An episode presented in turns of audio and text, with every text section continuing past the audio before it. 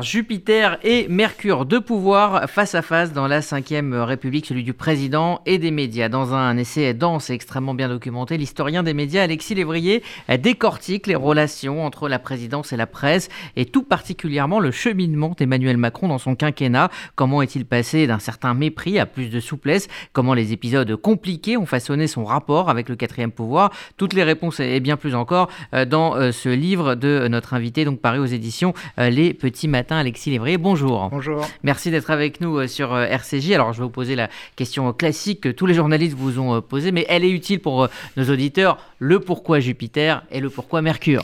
Bah, Jupiter, je pense que tout le monde le voit, puisque c'est comme ça qu'Emmanuel Macron a théorisé euh, le pouvoir présidentiel avant même de l'exercer, hein, puisque c'est en fin 2016, dans un entretien à Marianne, qu'il avait dit qu'un président devait être jupitérien par opposition au président normal. Hein. Il se revendiquait en, en étant finalement l'anti-François Hollande et en revenant à François Mitterrand, ça c'est moins connu, mais en fait le concept de pouvoir jupitérien, c'est le communicant de François Mitterrand, Jacques Pilan, qu'il avait théorisé, et ça voulait dire verticalité, hauteur, solennité, arythmie, voire rareté de la parole présidentielle. Le, président doit être là où on ne l'attend pas, il doit se servir des médias, il ne doit pas être à leur service. Bon, tout cela, c'est le concept de pouvoir jupitérien qui lui-même renvoie à De Gaulle et par extension aux deux empires, voire à la monarchie. Et on sait qu'on a un président qui a revendiqué cette inspiration monarchique. Mercure, c'est moins connu, mais c'est comme ça qu'on a appelé le journalisme dès son avènement en France. Le premier périodique s'appelait le Mercure français.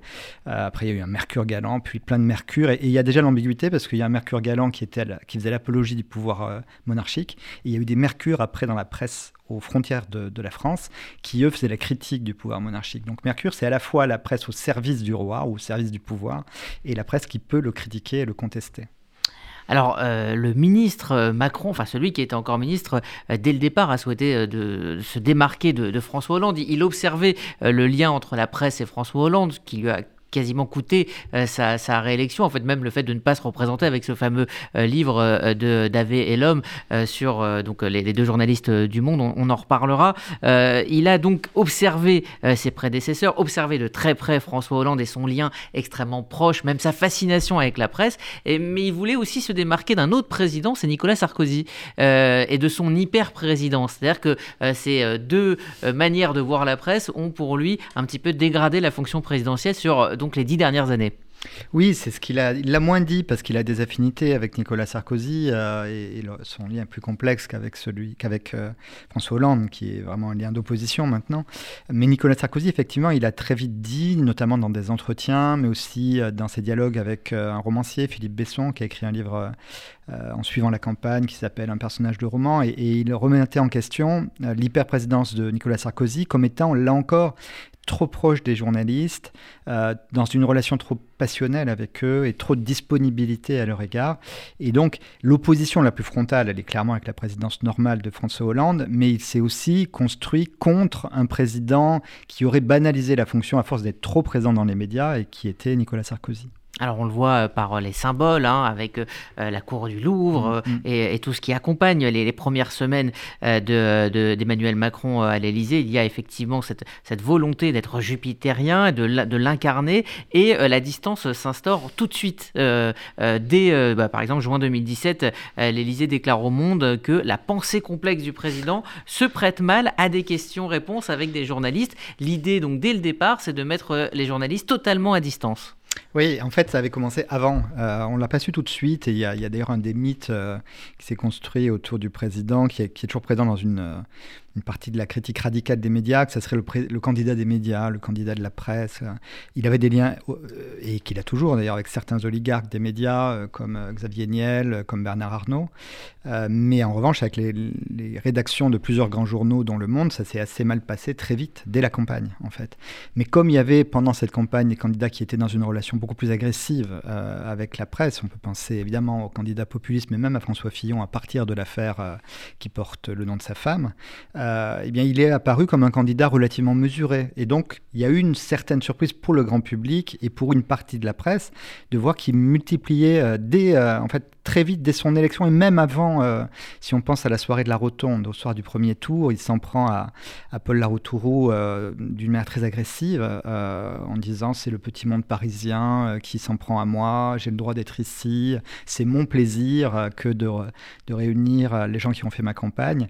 Solène de Royer dans Le Monde avait fait un article immédiatement en disant le bon plaisir d'Emmanuel Macron, qui était une façon de renvoyer à cette inspiration monarchique dont je parlais et qui est revendiquée par Emmanuel Macron et qui se caractérisait par une forme déjà de hauteur, de, voire de brutalité dans les rapports avec la presse. Donc ça a commencé dès la campagne, mais c'est apparu d'une manière évidente au moment de, la soirée du premier tour, et puis après, lors de ses premiers pas au Louvre, effectivement, c'est un contrôle des images, une raréfaction des apparitions médiatiques et une volonté de maîtriser les horloges. Il l'avait d'ailleurs très vite revendiqué, et ça renvoyait directement à Jacques Pilan et à François Mitterrand. Alors cela dit, dans un premier temps, ça ne déplaît pas euh, à la presse et aux journalistes qui, effectivement, avec euh, François Hollande, avaient un contact beaucoup trop proche. Et cette mise à distance, dans un premier temps, n'effraie pas la presse. On, on pense que c'est un rééquilibrage qui est plutôt sain. Oui, c'est ça qui est très très particulier, très ironique. les journalistes n'aiment pas forcément beaucoup qu'on les qu'on soit trop proche d'eux euh, et qu'on soit trop respectueux à leur égard. Euh, et, peut-être qu'ils ont raison, c'est-à-dire qu'il est normal qu'entre Jupiter et Mercure, il y ait une part de, de distance, voire même de, conflictualité. Ça n'est pas euh, du tout un problème en soi. le problème chez Emmanuel Macron très vite, c'est qu'il y a eu une hiérarchie très nette qu'il a voulu marquer. C'est-à-dire je suis au-dessus, je domine, je suis Jupiter, et d'où cette brutalité dont je parlais. Mais pour le reste, la normalité, l'extrême normalité de, de François Hollande, qui était un président qui avait gardé le même numéro de téléphone, qui passait plusieurs heures par jour. Donc tous les journalistes, avaient le numéro de téléphone. Oui, c'est ça. Bah, tous les journalistes de France, quand même, il y en a 35 000. Sinon, je pense qu'il y aurait vraiment eu du temps pour rien, pour rien à côté. Je ne l'ai pas personnellement. Voilà, vous voyez qu'il y en a quand même quelques-uns qui ne l'ont pas. Mais effectivement, il passait plusieurs heures par jour. Et il y a le livre de David Lhomme, il y en a eu plein d'autres pendant le, quinquennat. Et il y en a eu 6 ou 7 dans les derniers mois. Mhm. Et là, on se rend compte que ce qui était euh, rare est en fait banal. C'est-à-dire qu'il parlait tout le temps et qu'il était plus un présent. En tout cas, il donnait l'impression d'être un président commentateur plutôt qu'un président acteur. Donc c'est très bien raconté dans les bandes dessinées de Mathieu Sapin, qui est un excellent euh, dessinateur, qui a suivi euh, il s'est raconté dans deux livres François Hollande, puis ensuite il a essayé, tant bien que mal, de suivre Emmanuel Macron dans un dernier livre qui s'appelle Le Château.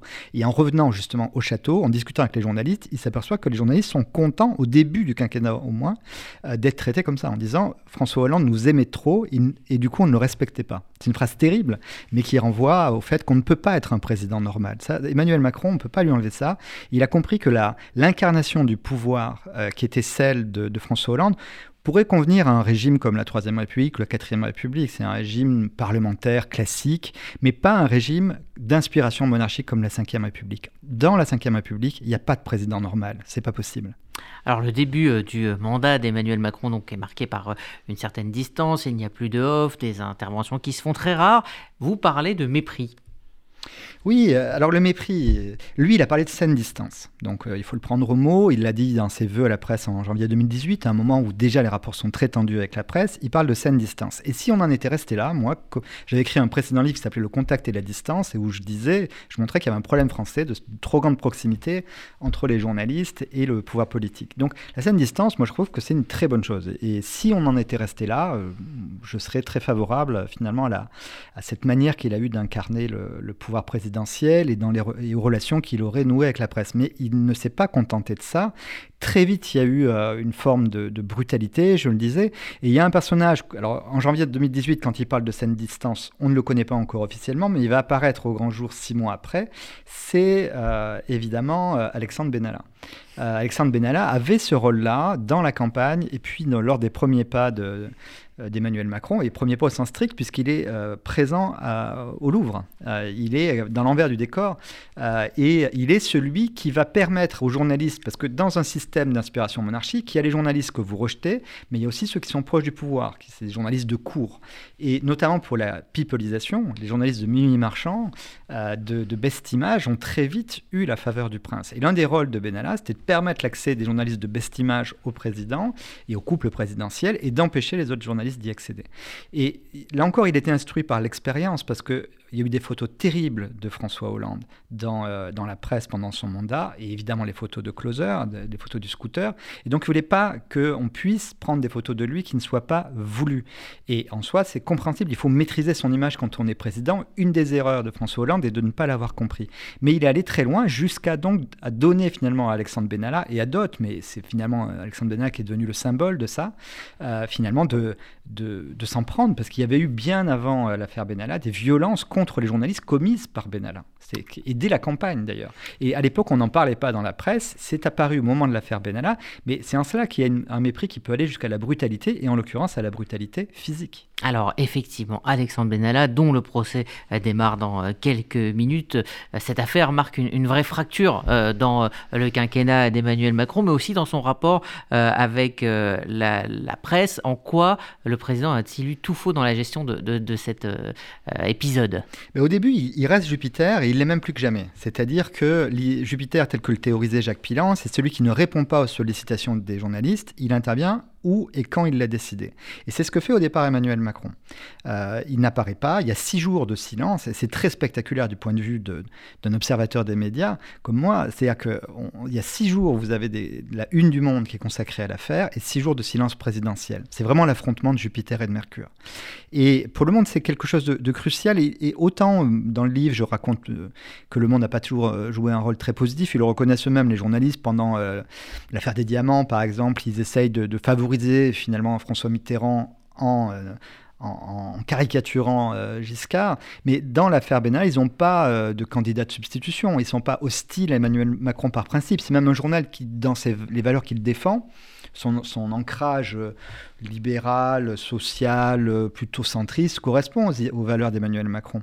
Donc, ils ont mené un combat au nom, finalement, de, du Berbeuf-Méry et de ses valeurs, c'est-à-dire euh, critiquer un pouvoir présidentiel trop fort, trop centralisé, euh, qui ne respecte pas les contre-pouvoirs.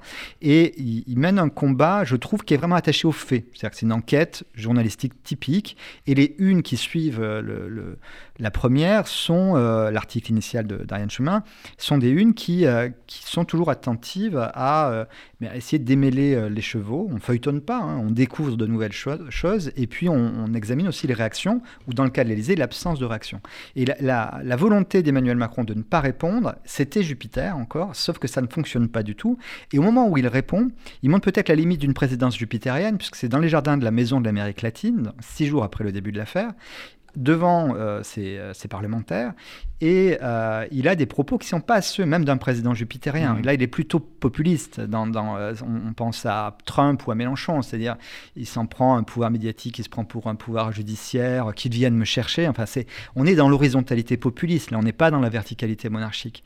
Donc là, la, Jupiter trouve sa, sa limite. C'est que finalement, face à une presse qui joue son rôle et face à aussi un temps médiatique qui a évolué, on a besoin d'images, on a besoin de mots, c'est plus possible de contrôler, de raréfier à ce point la parole présidentielle. On n'est plus dans le temps jupitérien propre à Mitterrand, où vous avez trois chaînes au début, six chaînes à la fin, pas de chaîne d'information en continu, pas d'Internet évidemment. Donc là, euh, c'est la limite d'une présidence jupitérienne, c'est le rôle de contre-pouvoir de la presse, mais c'est aussi le temps médiatique qui a évolué.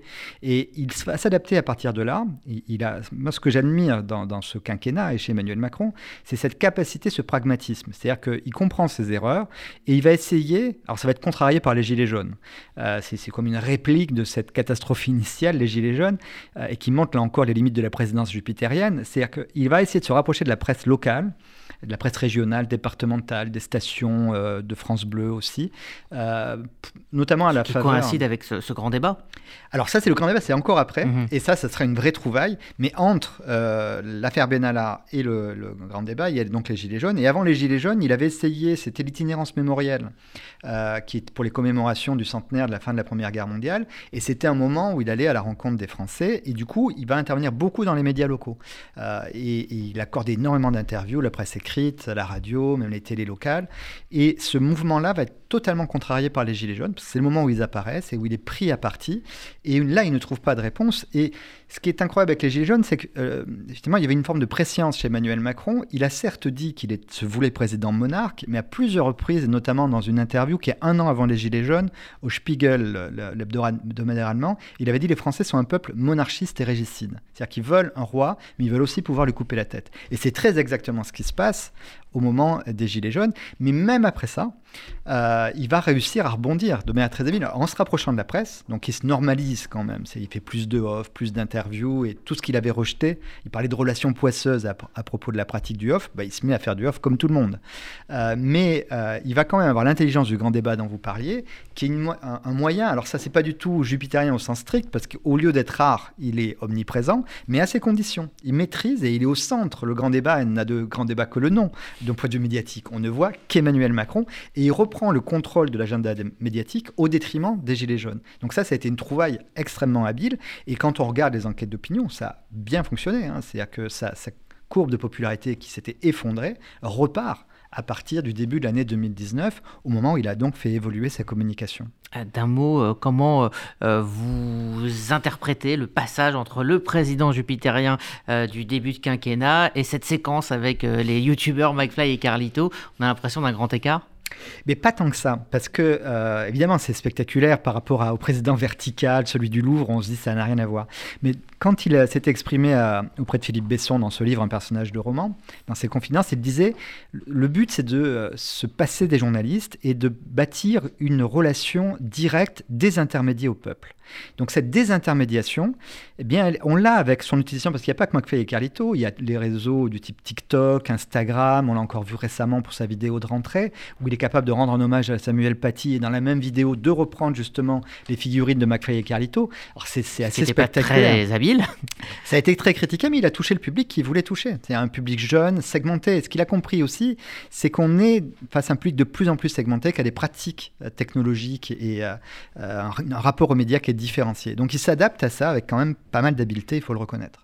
Eh bien, merci Alexis Lévrier. Alors, on n'a pas le temps de, de parler d'autres choses dans votre livre parce que c'est assez passionnant. Vous revenez aussi euh, de manière plus globale sur l'ingérence de l'Élysée face à la presse, le fonctionnement de la presse et du pouvoir dans, de manière un peu plus globale, au-delà même du parcours d'Emmanuel Macron. Mais ça, je laisse les auditeurs de euh, le découvrir, le soin de le découvrir. Jupiter et Mercure, c'est aux éditions euh, Les Petits Matins. C'est absolument passionnant. Merci, d'être passé par ce studio et vous serez toujours le bienvenu ici.